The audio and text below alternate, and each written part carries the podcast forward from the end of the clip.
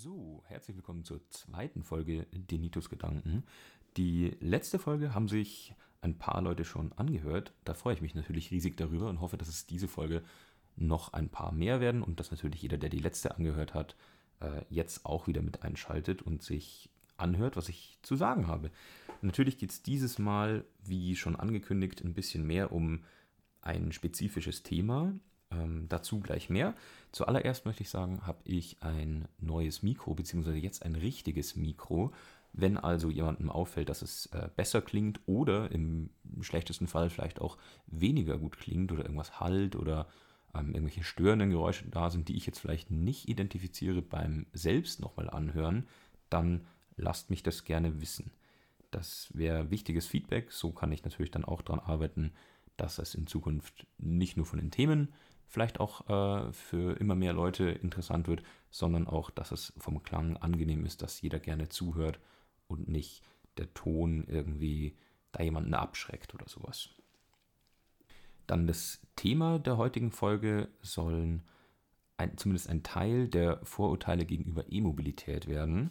Und zwar spreche ich sehr gerne, das habe ich ja schon in der ersten Folge erwähnt, spreche ich sehr gerne ähm, über E-Mobilität, beschäftige mich auch gerne damit.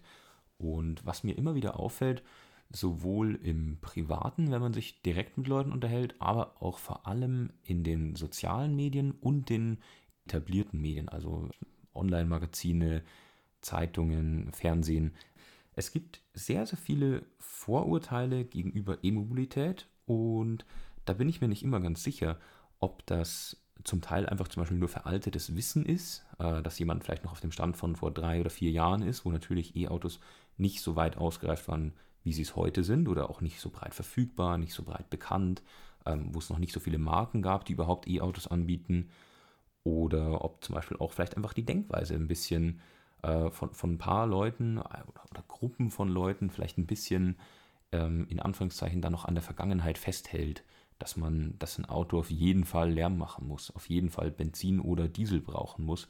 Und dass es einfach so eine Normalität geworden ist und dass jetzt quasi ein neues Produkt kommt und hier möglicherweise etwas äh, verdrängt, was man schon kennt, woran man sich ja, in den meisten Fällen seit der Kindheit daran gewöhnt hat, dass man es sieht oder selber besitzt, ähm, dass die Leute da noch nicht ganz bereit sind, ihre Denkmuster, was E-Mobilität angeht, aufzuweichen. Und meinen ganz kleinen Beitrag dazu, dass eben genau das passiert, möchte ich mit den nächsten paar Podcast-Folgen leisten.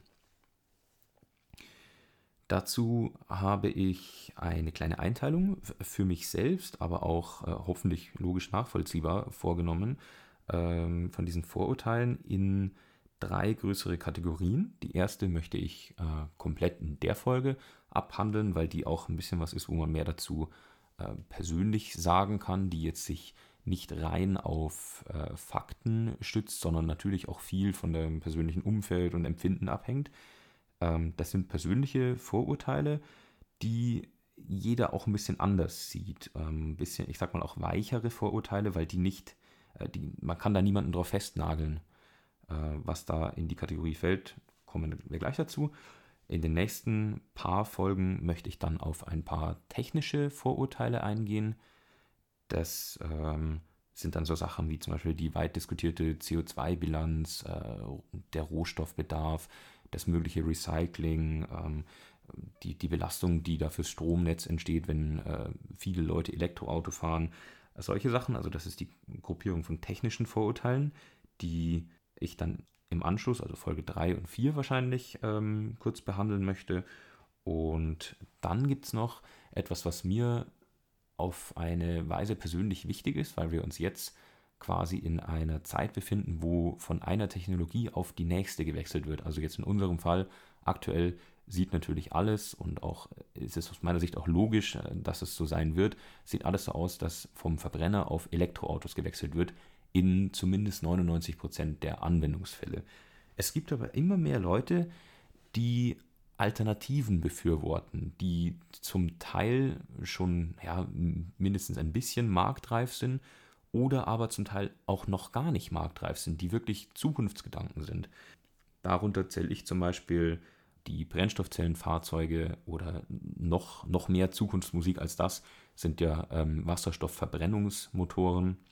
Aber auch E-Fuels sind ja was, was nicht wirklich heute in der Masse verfügbar ist. Trotzdem gibt es immer mehr Leute, die, wenn man über E-Mobilität redet, gern solche Alternativen äh, auf, aufzeigen oder in Anführungszeichen Alternativen, weil noch sind es keine wirklichen verfügbaren Alternativen, aber die da gern quasi auf die Zukunft verweisen und sagen, nee, wir müssen den Verbrenner noch gar nicht loswerden, weil wir haben ja hier noch Folgendes in der Pipeline.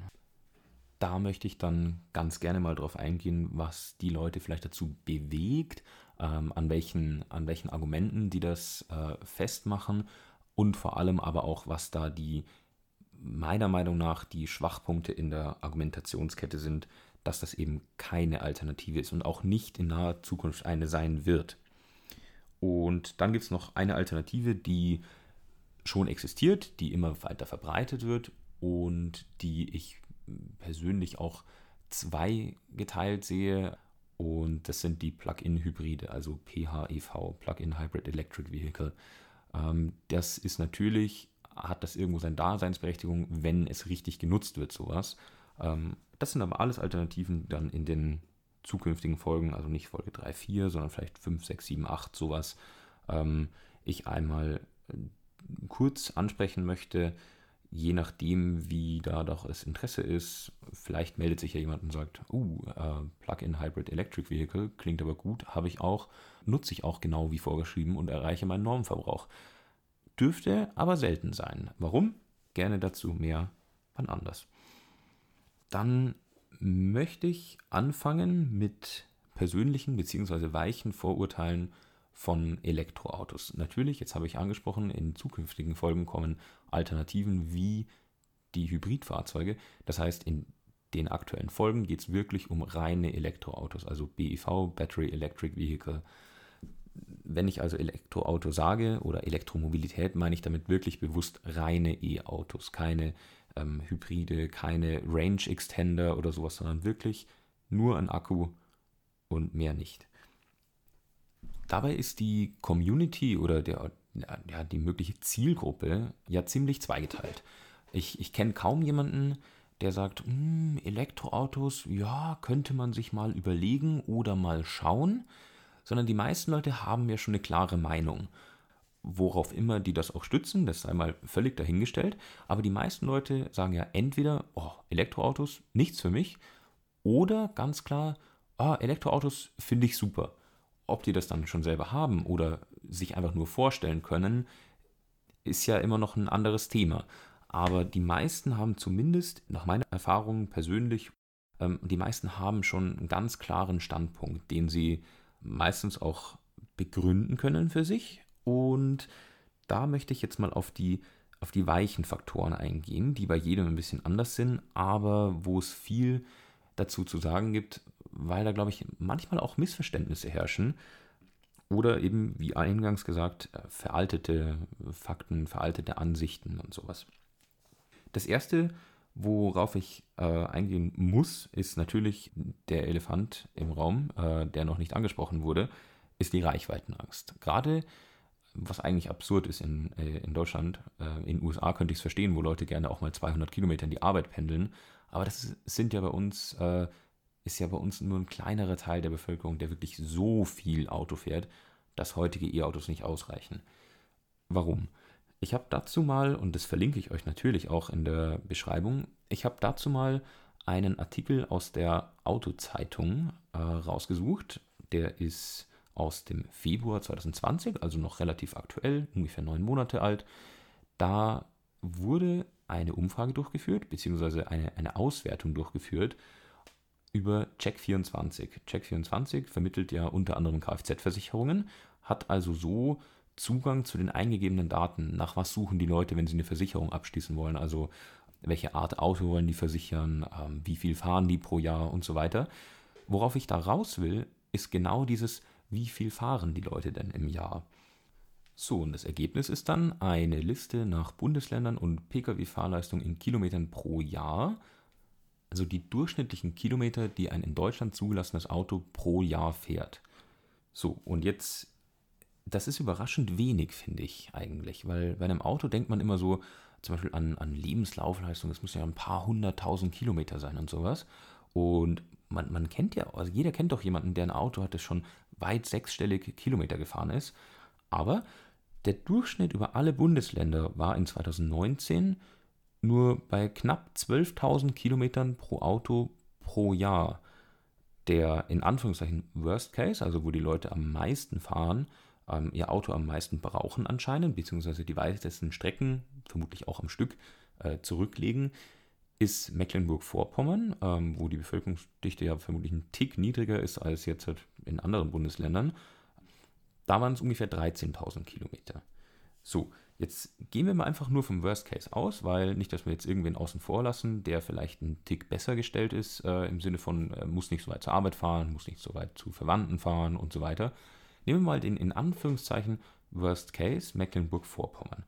Dort fahren die Leute also im Schnitt mit ihrem Auto 13.000 Kilometer pro Jahr, laut diesen Versicherungsdaten.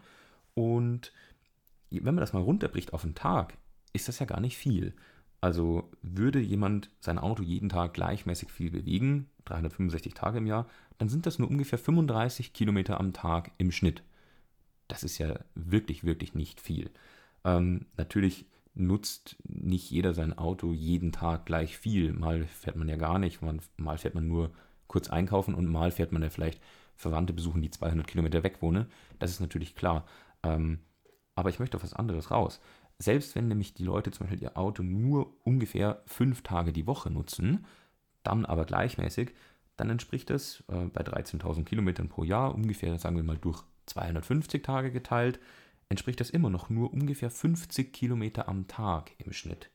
Ähm, da ist es doch absurd zu sagen, Elektroautos bieten mir nicht die nötige Reichweite. Also ich, ich, komm, ich kann mit einem Elektroauto im Alltag bestimmt nicht leben, weil ich so viel Auto fahre. Natürlich sind wir jetzt einfach nur im Schnitt, also im statistischen Mittel irgendwo.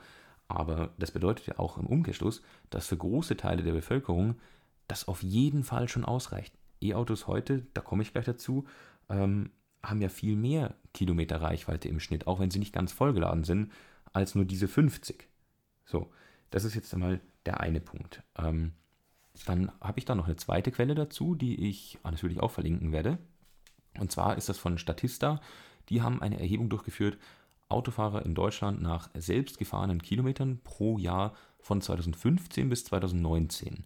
Und da ging es um äh, Personen in Millionen. Von 2015 bis 2019 gab es jetzt keine wahnsinnige Veränderung, ähm, ist ungefähr gleich, variiert vielleicht ein paar wenige Prozent. Ähm, und der Großteil der Autofahrer, die hier befragt wurden und dann für diese Statistik hochgerechnet wurde auf äh, die Personen in Millionen, äh, wurde ja natürlich nicht jeder befragt. Das ist immer so die, die Unschärfe in solchen Statistiken, aber die Gruppe, die hier befragt wurde, war relativ groß, also sollte auch die Hochrechnung einigermaßen repräsentativ sein. Da sieht man ganz klar den Ausschlag ähm, in der Gruppe von Autofahrern, die 5.000 bis 10.000 und 10.000 bis 15.000 Kilometer im Jahr fahren. Das ist mit Abstand die größte Gruppe.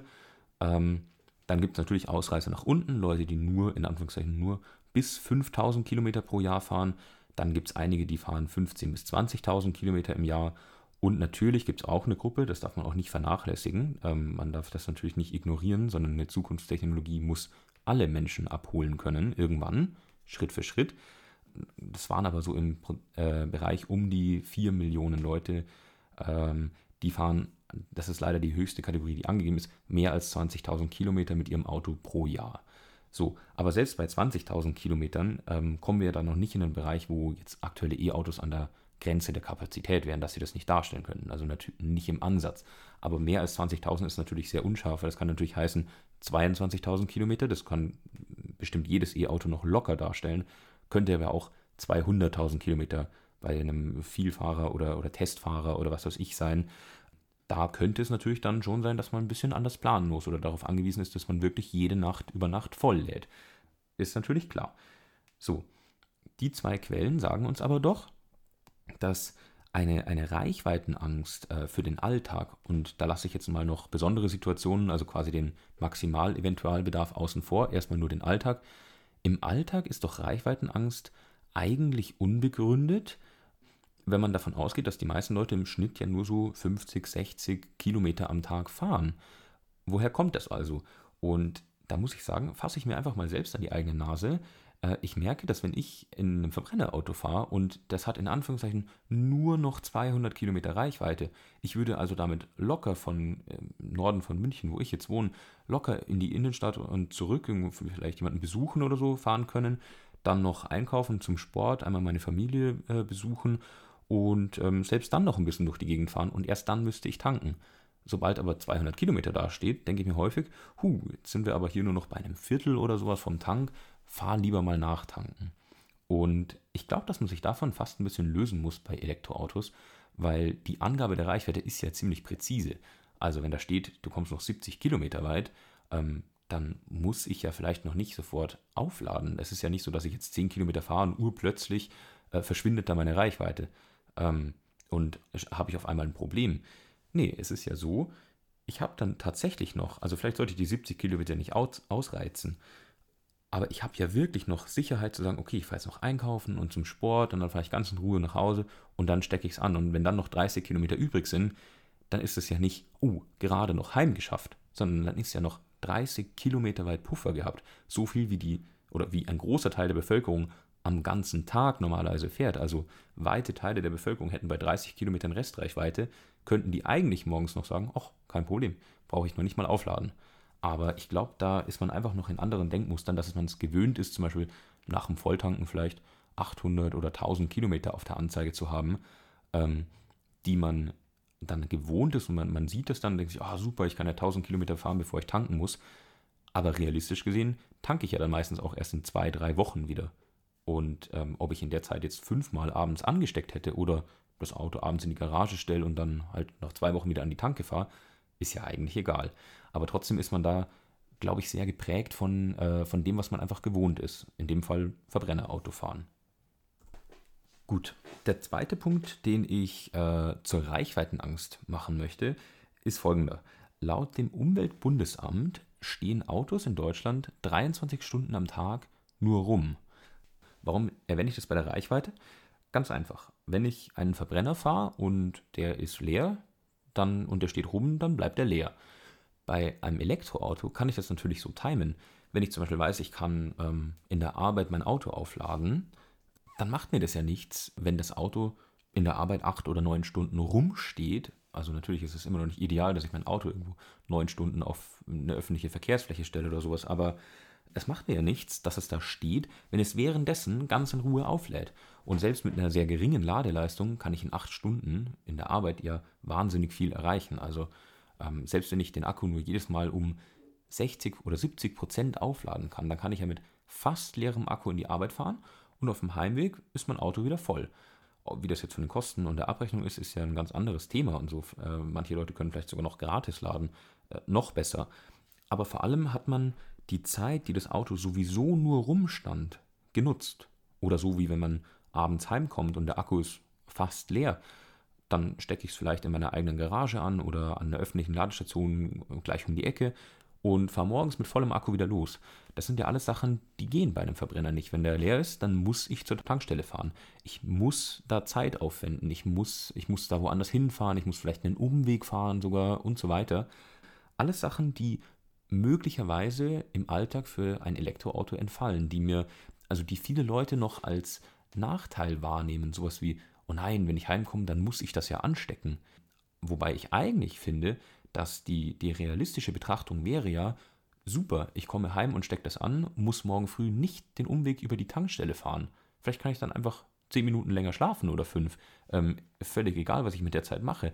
Aber das Auto steht dann quasi nicht ausschließlich blöd in der Gegend rum, sondern ich habe dadurch noch den Vorteil, wieder Reichweite dazu zu gewinnen. Ob langsam oder schnell, wie auch immer. Ähm, das ist ja erstmal wirklich von Vorteil. Dann der letzte Punkt, bevor ich das kurz zusammenfassen möchte, ist die Reichweite generell. Und zwar habe ich das Gefühl, dass viele Leute denken, Elektroautos, ja, da kann ich ja gar nicht so weit damit fahren unabhängig davon, also ich fahre vielleicht auch gar nicht viel, aber die Reichweite reicht mir ja trotzdem nicht.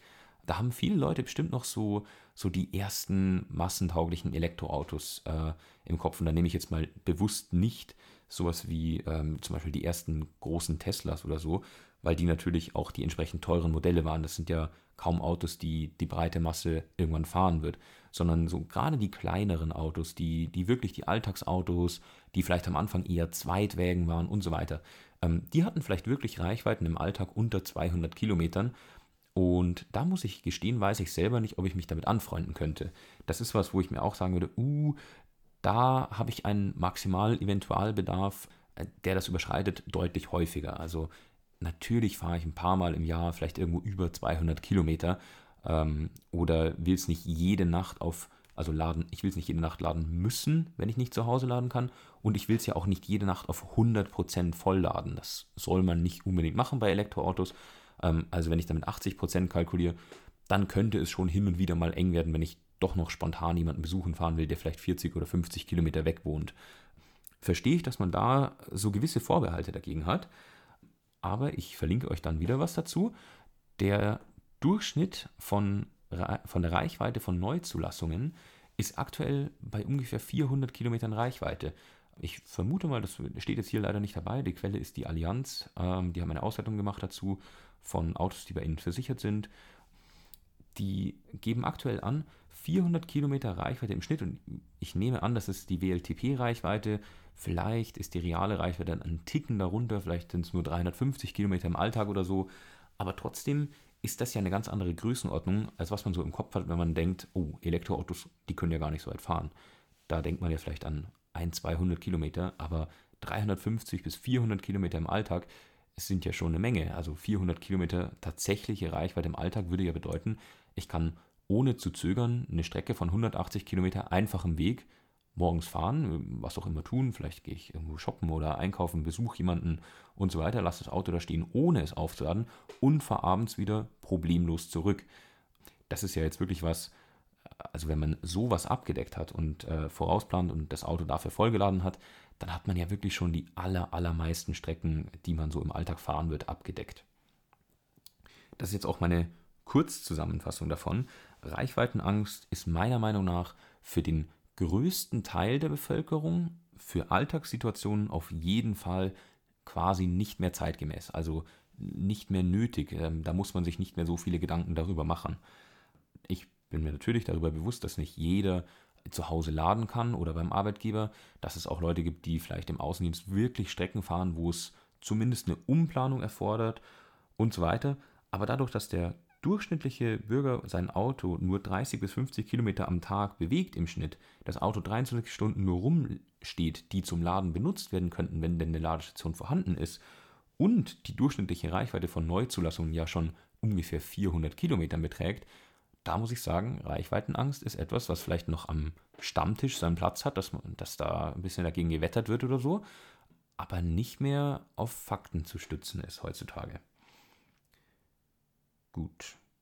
Der zweite Punkt, ein Vorurteil, was in Teilen berechtigt ist, in Teilen aber auch nicht, meiner Meinung nach, versteht sich, ist der Preis von Elektroautos. Mhm.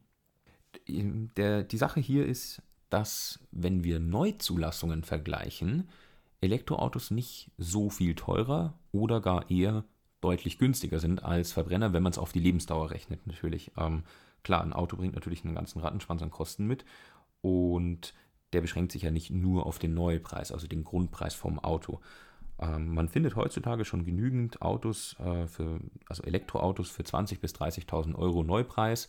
Da hat der ADAC zum Beispiel eine ganz gute Aufstellung, äh, was da für Modelle verfügbar sind, wie schnell die geliefert werden können und so weiter. Das ist ja ein, ein recht vernünftiger Preis für einen Neuwagen. Und das ist auch genau der springende Punkt. Bei Neuwagen natürlich muss ich ein gewisses Investment äh, tätigen, um ein Auto zu bekommen. Aber das muss ich ja bei einem Verbrenner auch. Das ist ja kein Unterschied, sondern da fangen die halt einen Tick teurer an. Da steuert aber ja zum Glück die Bundesregierung dagegen mit dem Umweltbonus, der jetzt, glaube ich, sogar bis 2021, also Ende 2021 verlängert wurde, von insgesamt 9000 Euro, wo 3000 Euro der Hersteller übernimmt und 6000 Euro ähm, der Bund. Den muss man beantragen, nachdem man das Auto gekauft hat, äh, wenn ich das richtig verstanden habe. Bin ich mir aber nicht ganz sicher, aber da gibt es sehr, sehr gute Guidelines, wie man den Bonus beantragt, wie lange es dauert, bis der genehmigt wird und so weiter. Das heißt, vom Grundpreis von so einem Neuwagen müssen wir ja nochmal meistens, wenn das Auto nicht zu teuer ist, dass es nicht mehr gefördert wird, müssen wir nochmal so diesen Umweltbonus abziehen. So, dann sinkt der Grundpreis schon mal ein bisschen, aber vermutlich würden wir immer noch Verbrenner finden, die günstiger zu haben sind. So, dann der Umweltbonus wird noch verlängert, äh, wenn ich das jetzt richtig gelesen habe in den letzten Tagen, bis 2025, aber in abgeschwächter Form. Dann verblasst dieses Argument vielleicht so ein kleines bisschen, aber hoffen wir einfach, dass bis dahin auch günstigere Elektroautos zu haben sind. Vielleicht gleicht sich das sogar wieder aus. Dann ein größerer Punkt oder, oder meiner Meinung nach wichtigerer Punkt, und zwar zahlen äh, Besitzer von Elektroautos bis 2030 keine Kfz-Steuer. Und je nach Auto variiert es natürlich, wie hoch dieser Betrag ist. Aber das summiert sich natürlich, wenn man die ersten zehn Jahre nach der Anschaffung keine Steuer zahlt aufs Auto. Das muss man meiner Meinung nach wirklich gegenrechnen, gegen den Neupreis von dem Verbrenner. Wenn der vielleicht 2000 Euro weniger kostet, nach dem Umweltbonus und so weiter, dafür zahle ich die nächsten zehn Jahre jeweils 200, 300 Euro Steuern im Jahr, dann komme ich auf zehn Jahre gerechnet und das ist ja die Zeit, wo ich normalerweise ein Auto mindestens habe, äh, wenn ich es kaufe, natürlich, versteht sich beim Leasing eher nicht, aber bei einem Kauf habe ich es ja bestimmt so lange, dann ähm, überwiegt ja hier schnell der Vorteil vom E-Auto. Dann kommt was anderes rein, was ähm, jetzt natürlich, äh, oder was ich jetzt nicht im Detail ausgearbeitet habe, aber was aufgrund verschiedener Sachen, die ich jetzt gleich sage, relativ naheliegend ist und einem vermutlich auch jeder Besitzer von einem Elektroauto bestätigen wird, das ist, dass einfach die Wartungskosten deutlich geringer sind. Man hat einfach viel weniger geplante Wartung, also, also Wartungsintervalle und viel weniger Verschleißteile als in einem Verbrenner. Ähm, nehmen wir einfach nur zum Beispiel, wenn wir jetzt einen, einen, Golf oder sowas hätten oder einen Polo, egal was, sagen wir mal ein kleines, vernünftiges Alltagsauto irgendwo, ähm, dann, und wir haben zum Beispiel einmal einen Verbrenner und viele Deutsche fahren ja immer noch gerne mit Handschaltung äh, versus ein Elektroauto. Dann habe ich ja zum Beispiel die Kupplung. Die gibt es beim Elektroauto nicht, die wird aber irgendwann bei dem Benziner oder Diesel die wird irgendwann, weil es ein Verschleißteil ist, einfach kaputt gehen. Genauso, das, das Getriebe selber braucht äh, seine Wartung, braucht vielleicht mal neues Öl, könnte aber auch irgendwann, wer weiß, mal eine Überholung brauchen oder sogar ausgetauscht werden müssen. Äh, genauso hat das, äh, gut, gehört eigentlich eher weniger zur Wartung, sondern eigentlich fast eher zum nächsten Teil, aber äh, auch der Motor braucht ja deutlich weniger Wartung. Also Elektromotoren sind eigentlich wartungsfrei, kann man fast sagen. Es gibt wenige Ausnahmen und vielleicht muss nach 100.000 Kilometern mal zumindest drüber geschaut werden, ob sich nicht doch irgendwas irgendwo abnutzt, äh, was zu einem Problem führen könnte. Aber normalerweise sind die eigentlich wartungsfrei im Vergleich vor allem zu einem Benziner oder Diesel, wo ich doch zumindest alle 30, 40.000 Kilometer mal zu einem Kundenservice fahre und und wenn die nur einen Ölwechsel machen und einfach nur gucken, dass alles okay ist, dass nicht irgendwo eine Spritleitung reißt, ähm, der Turbolader vielleicht ein Problem hat und so weiter und so fort. Es gibt einfach so viel weniger, was überhaupt kaputt gehen kann im Elektroauto, dass mir allein das einen Kostenvorteil bieten wird. Das variiert aber, also ich formuliere das deswegen so vage, weil das ja von Auto zu Auto variiert. Es gibt natürlich Benziner und Diesel, die sind weniger wartungsintensiv als andere. Es gibt vielleicht auch das eine oder andere Elektroauto, wo zumindest gesagt wird, okay, schau nach 50.000 Kilometern mal vorbei, nur um sicher zu gehen und so weiter. Deswegen, aber vage formuliert, gibt es einfach weniger Verschleißteile, die überhaupt kaputt gehen können. Ein Elektroauto besteht ganz einfach aus weniger Teilen im Schnitt. Und dann kommt noch was dazu, was ich persönlich ganz interessant finde, wo man ja immer denkt, okay, ähm, ein Elektroauto bremst ja auch, also Bremsen muss ich ja sowieso anschauen lassen nach einer gewissen Lebensdauer. Aber auch dieses Wartungsintervall ist beim Elektroauto größer, also nach mehr Kilometern, weil über die Rekuperation, also die Energierückgewinnung vom Motor, wenn ich ausrolle oder wie bei ganz vielen Autos heutzutage, Elektroautos, im, im Rekuperationsmodus noch mehr Energie äh, zurückgewonnen wird. Da wird ganz oft mit quasi Fahren mit einem Pedal geworben, nämlich nur dem Gaspedal weil die Bremswirkung vom Motor so stark eintritt, wenn ich nur vom Gas gehe oder vom Strom, dass das Auto schon zum Stillstand kommt. Dass wenn ich ein bisschen vorausschauend fahre, dann brauche ich meine mechanische Bremse viel, viel weniger als im Verbrenner. Das heißt auch, die wird viel weniger belastet, ähm, die Bremsbeläge nutzen sich viel weniger ab und so weiter. Also muss ich sie auch seltener wechseln. Das Einzige, was sich dann wirklich ähnlich abnutzt oder vielleicht sogar ein kleines Stückchen mehr aufgrund dem erhöhten Drehmoment und dadurch, dass Elektroautos häufig relativ viel Leistung haben, sind wahrscheinlich die Reifen. Aber das wird sich irgendwo im marginalen Bereich bewegen, dass man sagt, okay, die muss ich vielleicht genauso oft wechseln wie beim Verbrenner, ist ein äh, Verschleißteil, das äh, muss so sein, das soll so sein, dafür ist der Reifen ja da, dass er ein bisschen abnutzt, aber mir auch Grip bietet. Aber alles andere habe ich einfach einen Kostenvorteil und natürlich auch einen Zeitvorteil. Wenn ich nicht in die Werkstatt fahren muss, um irgendwas untersuchen zu lassen, die Stunde oder vielleicht zwei Stunden, die kann ich mir sparen. Dann muss das Auto vielleicht auch nicht über Nacht dort bleiben und ich muss mir noch einen Leihwagen besorgen oder mich abholen lassen und so. Also es ist einfach stressfreier und unterm Strich damit einfach günstiger. Dann kommt ein kleiner Teil, den ich ähm, vielleicht sogar noch in der nächsten Folge ein bisschen genauer gegenrechnen möchte. Das ist nämlich, das sind die Betriebskosten. Ich habe es ja schon kurz gesagt, ein Elektroauto braucht zum Beispiel kein Motoröl, was ich alle 20.000, 30.000 Kilometer vielleicht mal angucken muss, was vielleicht mal gewechselt wird oder ähm, wo ich auch einfach mal eine Liter nachgießen muss. Ähm, aber vor allem geht es mir um die Betriebskosten. Und da möchte ich mal in einer Folge, hm, vielleicht sogar direkt in der nächsten, einen Kostenvergleich aufstellen, was es mich kostet, zum Beispiel mit Autos, die äh, ungefähr die gleiche Leistung haben und so weiter, ähm, vom Verbrauch. Also was mich das kostet, 100 Kilometer zurückzulegen zum Beispiel. Und den, den Benzinpreis haben ja die meisten Leute, die Auto fahren, grob im Kopf. Also die meisten Leute, die ein Auto besitzen und regelmäßig an die Tankstelle fahren, die wissen ungefähr, was sie bezahlen. Vielleicht aktuell 1,10 Euro bis 1,20 Euro für einen Liter Diesel und vielleicht 1,25 Euro bis 35 oder so für einen Liter Benzin, je nachdem, welches man auch nimmt, ob man einen größeren ähm, Biospritanteil drin hat und sowas. Aber da kommt man ja trotzdem in den Bereich, wo man sagt, da muss man natürlich auch die äh, Kosten im Betrieb vergleichen. Wenn jetzt zum Beispiel mein Auto 5 Liter Benzin braucht und ein kleines bisschen Motoröl, wie viel kostet es mich, das 100 Kilometer weit äh, zu fahren versus ein Elektroauto, was vielleicht ähm, zwischen 13, 14 bis 18 oder gar 20, wenn ich einen wirklich schweren rechten Fuß habe, Kilowattstunden pro 100 Kilometer, wenn das dann verbraucht, was ist dann, was sind dann da so die Kosten? Da es aber da recht viele Unterschiede gibt, vor allem in den Kosten für den Strom. Äh, die, die Tankstellen kosten natürlich auch unterschiedlich, aber der, gerade der Strom kommt sehr darauf an, ob ich zu Hause an meiner Steckdose lade, habe ich vielleicht einen Autostromtarif, auch das gibt es. Ähm, lade ich nur öffentlich, dann ist das Ganze ein bisschen teurer, als äh, wenn ich zu Hause lade. Oder lade ich im Idealfall sogar von meiner eigenen Photovoltaikanlage daheim, also produziere quasi meinen eigenen Strom, dann ist das Ganze nämlich deutlich, deutlich günstiger als ein Verbrenner. Unterm Strich, im Schnitt, sind die meisten Elektroautos aber mit Sicherheit günstiger. Das kann man einfach mal mit der Faustformel sagen. Wenn ein Auto 5 Liter Diesel braucht, dann entspricht es ungefähr 6 Euro nur Sprit auf 100 Kilometer. Wenn ich aber zum Beispiel, sagen wir mal, 15 Kilowattstunden brauche auf 100 Kilometer, das ist ein durchschnittlicher Wert, den man gut erreichen kann mit kleinen. Bei größeren E-Autos muss man vielleicht ein bisschen sparsam fahren, aber 5 Liter Diesel ist ja auch wirklich sehr sparsam gerechnet. Ähm, also wenn ich 15 Kilowattstunden brauche, ungefähr mal 30 Cent, dann komme ich bei 4,50 Euro raus. So, dann spare ich mir trotzdem ja schon ein Viertel der Kosten im Betrieb. Wenn ich auch das dann gegenrechne, gegen den Benziner, dann fände ich es persönlich gerechtfertigt, auch nochmal ein bisschen mehr auf den Neupreis aufzuschlagen, äh, weil ich sage, okay, ich spare mir das Geld ja hintenrum wieder rein. Also wenn ich jetzt dafür mein Auto äh, sehr günstig betreiben kann, dann kann ich ja ein bisschen mehr am Anfang ausgeben, hängt natürlich auch von der Situation ab, wie man da auf, äh, also wie knapp man das plant, die, die ursprüngliche Investition. Das ist natürlich auch klar. Das heißt, nicht immer, aber sehr, sehr, sehr häufig werden Autos unterm, also Elektroautos unterm Strich günstiger im Betrieb sein als die ungefähr äquivalenten Verbrenner. Da möchte ich in einer Folge dann wirklich ausführlich darauf eingehen, auch von Wertverlust und so weiter, der da ja auch noch eine Rolle spielt, den man vielleicht in der, in der Vollkostenrechnung auch mit reinnehmen sollte. Aber jetzt ging es mir wirklich nur um, ich kaufe ein Auto, was kostet mich in den nächsten zehn Jahren.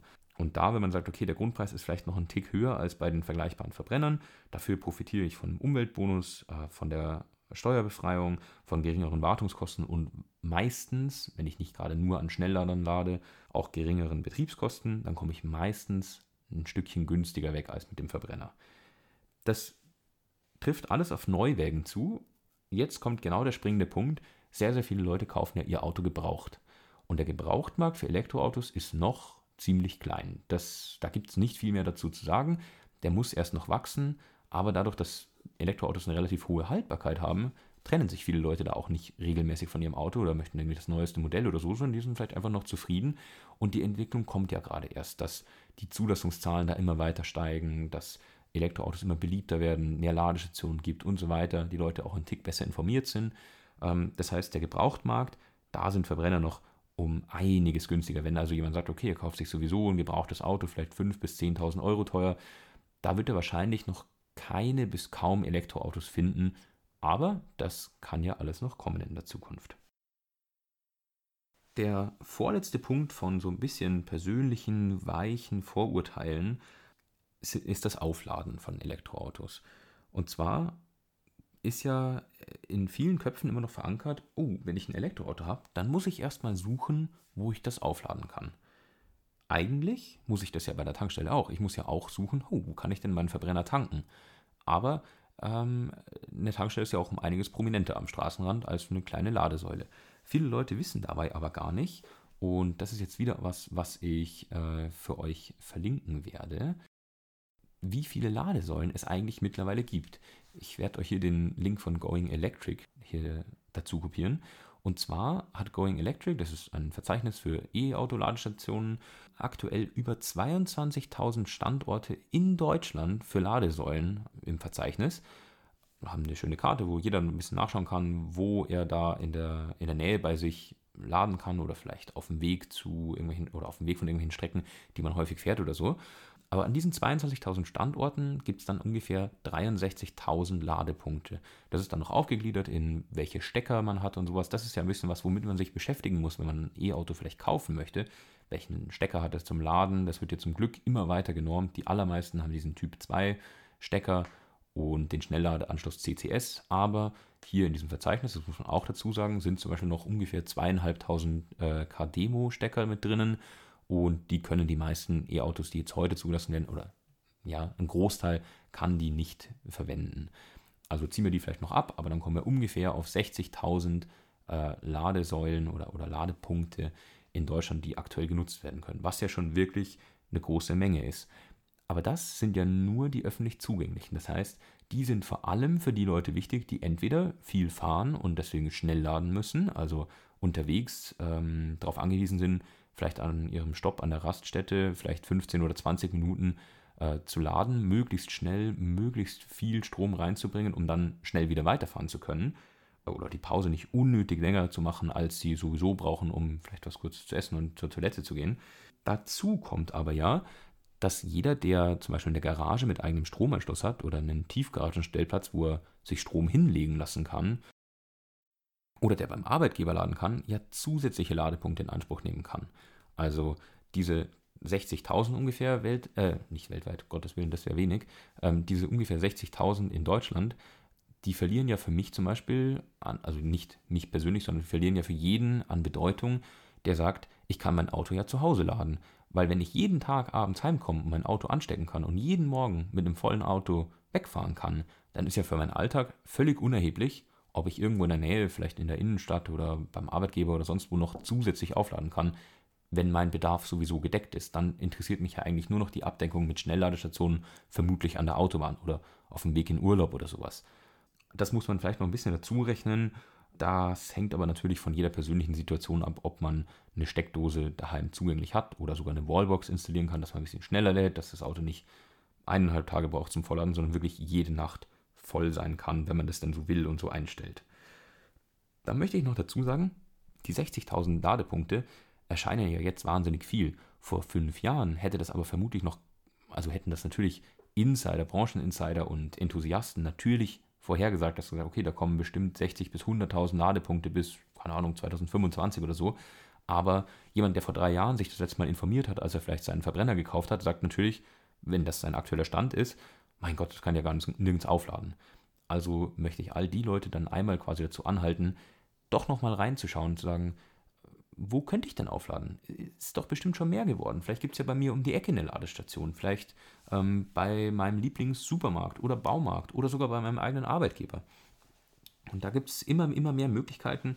Selbst in einem kleinen äh, 5000 Einwohner-Dorf, wo ich aufgewachsen bin, ähm, gibt es mittlerweile zum Glück eine Ladestation am Rathaus. Ähm, das heißt, wenn ich zum Beispiel meine Eltern besuchen fahren würde, könnte ich einfach mein Auto dort laden, ähm, gehe die fünf Minuten oder zehn Minuten zu Fuß zu meinen Eltern, ähm, kann dann Abendessen und mit dem Quatschen und so weiter, gehe drei Stunden später wieder hin und mein Auto ist vielleicht nicht ganz vollgeladen, aber zumindest wieder halb vollgeladen. Und das ist ja was, äh, wo ich sage, alternativ mit dem Verbrenner hätte ich zwar bis vor die Haustür fahren können, hätte aber am Rückweg vielleicht an der Tankstelle vorbeifahren müssen. Ist ein bisschen ein Abwägen. Dann wächst dieses Netz ja noch. Das ist ja das, der große springende Punkt. So viele neue Tankstellen, glaube ich, wird es nicht mehr geben in Deutschland. Tendenziell eher weniger. Je mehr Elektroautos es gibt, je weniger Verbrenner, desto weniger Tankstellen sind irgendwann auch rentabel. Ähm, die Ladesäulen werden aber ja immer, immer weiter ausgebaut. Man liest ja, wenn man sich dafür interessiert, muss man sagen, ähm, bestimmt wöchentlich, dass wieder irgendein Ladestationsbetreiber mit zum Beispiel einer Supermarktkette oder einer Discounterkette oder so einen Deal gemacht hat oder vielleicht mit irgendeiner Hotelkette, dass überall dort Ladestationen errichtet werden. Und das ist wirklich was, das ist eine Entwicklung, äh, die ich sehr, sehr positiv wahrnehme. Und es gibt auch Anbieter, das habe ich zum Beispiel vor ein paar Wochen gestartet, bei denen man sich um eine öffentliche Ladestation bei sich in der Straße bewerben kann. Habe ich zum Beispiel gemacht, weil in der Gemeinde, in der ich jetzt wohne, gibt es keine einzige Ladestation. Ähm, das hatte ich zum Beispiel beim Wahlkampfstand auch mal angesprochen und haben gesagt, ah, sie arbeiten daran, aber es ist ja nicht so leicht und so weiter. Aber es gibt Anbieter, da registriert man sich einfach online, die prüfen dann, ob in der Nähe genügend Leute wohnen, die wahrscheinlich nicht an der eigenen Haustür oder Garage oder so laden können. Und dann prüfen die, ob die einem völlig kostenfrei, sondern die sind dann der Betreiber. Aber man, man äh, schlägt denen quasi den Standort vor und die prüfen dann, ob die äh, einem eine Ladestation vor die Tür bauen. Das habe ich jetzt mal gemacht. Und bisher sieht alles ganz gut aus. Kommt jetzt nur noch auf die Genehmigung von der Gemeinde an, weil die natürlich äh, garantiert sehen wollen, dass die da mindestens zehn Jahre stehen darf und ähm, so und so viele Parkplätze wirklich dafür reserviert werden und so weiter. Aber wenn es funktioniert, dann ist das von mir fünf bis zehn Minuten zu Fuß zum Park-and-Ride-Parkplatz, würde dann eine Ladestation gebaut werden. Und das wäre natürlich der Wahnsinn, wenn da mehr und mehr Leute, die sich für ein E-Auto in, so wie ich, vielleicht für Anschaffung in einem Jahr oder so interessieren, ähm, oder in einem halben Jahr, oh, schön wäre, je schneller, desto besser, aber schauen wir mal. Ähm, wenn da immer mehr Leute dann quasi äh, sich darum kümmern würden äh, und nicht sagen würden, oh, ich kann ja nirgends laden, sondern sagen würden, okay, wenn das in einem halben Jahr oder einem Jahr ansteht, dann kümmere ich mich doch jetzt schon drum, dass ich mir dann ein Elektroauto statt einem Verbrenner kaufen kann, dass ich dann auch irgendwo laden kann. So, das wäre dann auch wieder der, der Ringschluss zu den 23 Stunden, die es sowieso ungenutzt rumsteht. Ähm, gerade während Corona steht das Auto ja bei vielen, vielen Leuten, auch wenn sie im Homeoffice sind oder so, so viel zu Hause, da wäre der Akku ja immer voll, wenn ich losfahren will. Und je weiter das vorangetrieben wird, desto weniger Bedeutung hat dieses äh, Vorurteil, Schrägstrich, in Anführungszeichen Argument, dass man sein Auto ja nirgends aufladen könnte. Und je dichter dieses Netz wird, desto offensichtlicher werden die Vorteile von einem E-Auto. Wenn ich irgendwann nur noch 50 Meter zu Fuß gehen muss in der Stadt bis zur nächsten Ladestation, egal wo ich wohne, dann, dann wäre es ja völlig irrsinnig, in der Stadt einen Verbrenner zu fahren. Aus den ganzen anderen Nachteilen davon mal abgesehen sowieso. Aber wenn ich das E-Auto vor meiner Tür quasi vollladen kann, ist doch, ist doch dann unsinnig zu sagen, ach, ich fahre lieber zur Tankstelle. Gut, dann kommen wir zum letzten Punkt, wo ich ähm, eigentlich dazu sagen muss, das ist eigentlich eher ein technisches Vorurteil. Ich möchte es aber nur jetzt schon ansprechen, weil es mir persönlich relativ wichtig ist, weil da da möchte man fast schon sagen, dass da Fake News im, äh, im Umlauf sind. Aber das ist vermutlich eher ein Bezug auf Nachrichten, die äh, polarisieren. Also nicht Fake News im Sinne von eine glatte Lüge, sondern eher ähm, die Interpretation der Nachrichten ist dann einfach falsch dargestellt. Und zwar geht es mir um ähm, Videos und Aussagen wie Elektroautos brennen häufig und sind wahnsinnig gefährlich, wenn sie brennen. So, natürlich vorangestellt, jedes Auto, das brennt, ist A, eins zu viel und B, natürlich gefährlich. Völlig klar. Mir geht es nur um den Unterschied zwischen Elektroautos und Benzinern bzw. Verbrennern allgemein. Ähm, da werde ich euch zwei Quellen verlinken und möchte es nur ganz kurz abhandeln, weil der technische Hintergrund ist äh, ziemlich umfangreich. Das kann ich gerne auch mal in einer anderen Folge ansprechen, aber das ist jetzt was, was mir eigentlich relativ wichtig ist, weil ich selber schon mehrfach privat damit konfrontiert wurde, wie ich es quasi verantworten könnte, dass ich mal Elektroauto fahren will statt Verbrenner, weil die doch so gefährlich sind und weil die doch so sehr brennen und nicht gelöscht werden können und so weiter. Da werde ich euch zwei Sachen verlinken. Einmal einen Artikel aus dem Spiegel, Spiegel Mobilitätssparte. Und zwar geht es um ein Experiment in der Schweiz, die herausgefunden haben in, in Tests, dass also natürlich in der Schweiz gibt es viele Tunnel und äh, Tiefgaragen sowieso überall. Und da war natürlich das Bedenken, wenn Elektroautos heißer oder länger oder, oder schlimmer brennen oder andere Stoffe entwickeln, wenn sie brennen, dann wäre das natürlich ein wahnsinniges Problem in der Schweiz, wenn ein Elektroauto im Tunnel brennt. Das ist ja eine Riesengefahr natürlich für alle anderen im Tunnel und dann somit auch für die Infrastruktur des Tunnels oder für die Stabilität. Und dadurch haben die Schweizer natürlich gesagt, okay, das müssen sie in einer Weise priorisieren, ähm, schauen, was da so passiert. Und das Ergebnis ist aber, die Hitzeentwicklung ist nicht höher als beim Verbrenner zum Beispiel. Und das Fazit war, das, das Löschen muss zwar natürlich weiterhin von Profis durchgeführt werden und so weiter und so fort. Und da gibt es Trainings für die Feuerwehr. Ähm, aber das, das grundsätzliche Risiko beim Brand vom Elektroauto ist nicht höher, als wenn ein Verbrenner brennt. Auch nicht im Tunnel. Und das ist, glaube ich, ein wichtiges Statement, dass gerade dieses, der Brand im Tunnel, was ja wirklich ähm, das, Schlimmste Mögliche ist, eigentlich, wo ein Auto überhaupt brennen kann, äh, wenn viele Menschen außenrum sind, die kaum weg können und so weiter, wenn das nicht gefährlicher ist als beim Verbrenner, dann ist das schon sehr, sehr aussagekräftig. Und wem das nicht genug ist, und das werden genügend sein, dem sei die zweite Quelle ans Herz gelegt, nämlich der ADAC. Denen geht es darum, dass Elektroautos weder häufiger brennen als Verbrenner, sich vor allem aber nicht einfach so selbst entzünden. Und auch bei einem Unfall ist es nicht häufiger der Fall, dass ein Auto Batterie brennt als ein Auto mit Benzintank oder Dieseltank. Das ist, glaube ich, relativ wichtig herauszustellen bei Leuten, die generell beim Auto auf Sicherheit schauen. Das sollte eigentlich jeder beim Kauf, aber es gibt ja viele Leute, die nehmen Sicherheit eigentlich als das Kaufargument. Viele geben das auch als Argument an, wenn sie ein SUV kaufen und so weiter.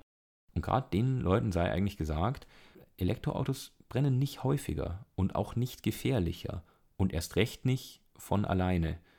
Und das ist ein wichtiger Sicherheitsaspekt, der, den man gar nicht oft genug betonen kann, meiner Meinung nach. Deswegen habe ich den jetzt vorgezogen, weil das ist ja kein, kein weiches Argument, sondern das ist ja eher so eine technische Sache, dass man sagt, uh, von der Technik her, die brennen einfach oft.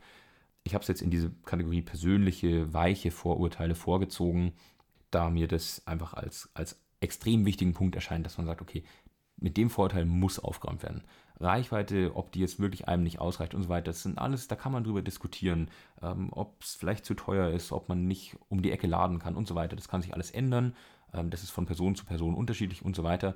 Aber dieses Empfinden, dass ein Produkt besonders unsicher ist, obwohl es das nicht ist, nachweislich nicht ist, das fand ich war was, da muss man frühzeitig damit aufräumen und sagen, nee, Moment mal, das ist schlicht falsch. Da gibt es genügend Tests, Experimente, da gibt es verschiedenste Herangehensweisen, die alle sagen, nein, das ist nicht richtig. Und das, glaube ich, ist wichtig zu betonen, deswegen habe ich es jetzt ein bisschen vorgezogen. Und damit habe ich ziemlich viel gesagt zu meiner Meinung nach weichen Vorurteilen oder persönlichen äh, eher Meinungen, die es, wo es mir darum ging, äh, da ein bisschen was dazu zu sagen, vielleicht ein paar auch kleine Denkanstöße zu geben, dass Leute sagen, oh, vielleicht habe ich mich ja doch auf äh, Zahlen von vor drei Jahren berufen vielleicht muss ich doch nochmal überdenken, vielleicht hat sich ja was geändert, vielleicht gibt es bei mir vor der Tür auf einmal eine Ladestation. Das Auto, für das ich mich vor drei Jahren interessiert hat, hat in der neuesten Version 100 Kilometer Reichweite mehr. Vielleicht kommt es ja doch für ein paar mehr Leute in Frage, äh, als es sowieso schon immer mehr äh, in Frage ziehen und deswegen die Zulassungszahlen zum Glück stark steigen lassen im Vergleich zu Benzinern und Diesel, die an Marktanteil eher verlieren. Gut, den, äh, jetzt habe ich gerade gesehen, dass ich äh, schon 50 Minuten dabei bin. Werde vermutlich noch ein kleines bisschen was rausschneiden, aber trotzdem ist es schon ein bisschen länger geworden, als ich ursprünglich geplant hatte. Deswegen werde ich jetzt den Teil über unsortiertes, allgemeines am Ende weglassen und mir da lieber was äh, Besseres überlegen für die nächste Folge. Dann ging es in dieser Folge wirklich rein um Vorurteile von Elektroautos, aber das macht nichts. Ich hoffe, deswegen hattet ihr ja eigentlich eingeschaltet dann hoffe ich, dass ich das heute Abend am Sonntag, 22.11. ist heute, ähm, dass ich das heute Abend nach einem kleinen Schnitt und vielleicht ein bisschen Bearbeitung von Stimme und Ton und sowas hochladen werde und hoffe, dass ihr alle viel Spaß damit habt und gut in die nächste Woche startet. Macht's gut und bis hoffentlich zur dritten Folge.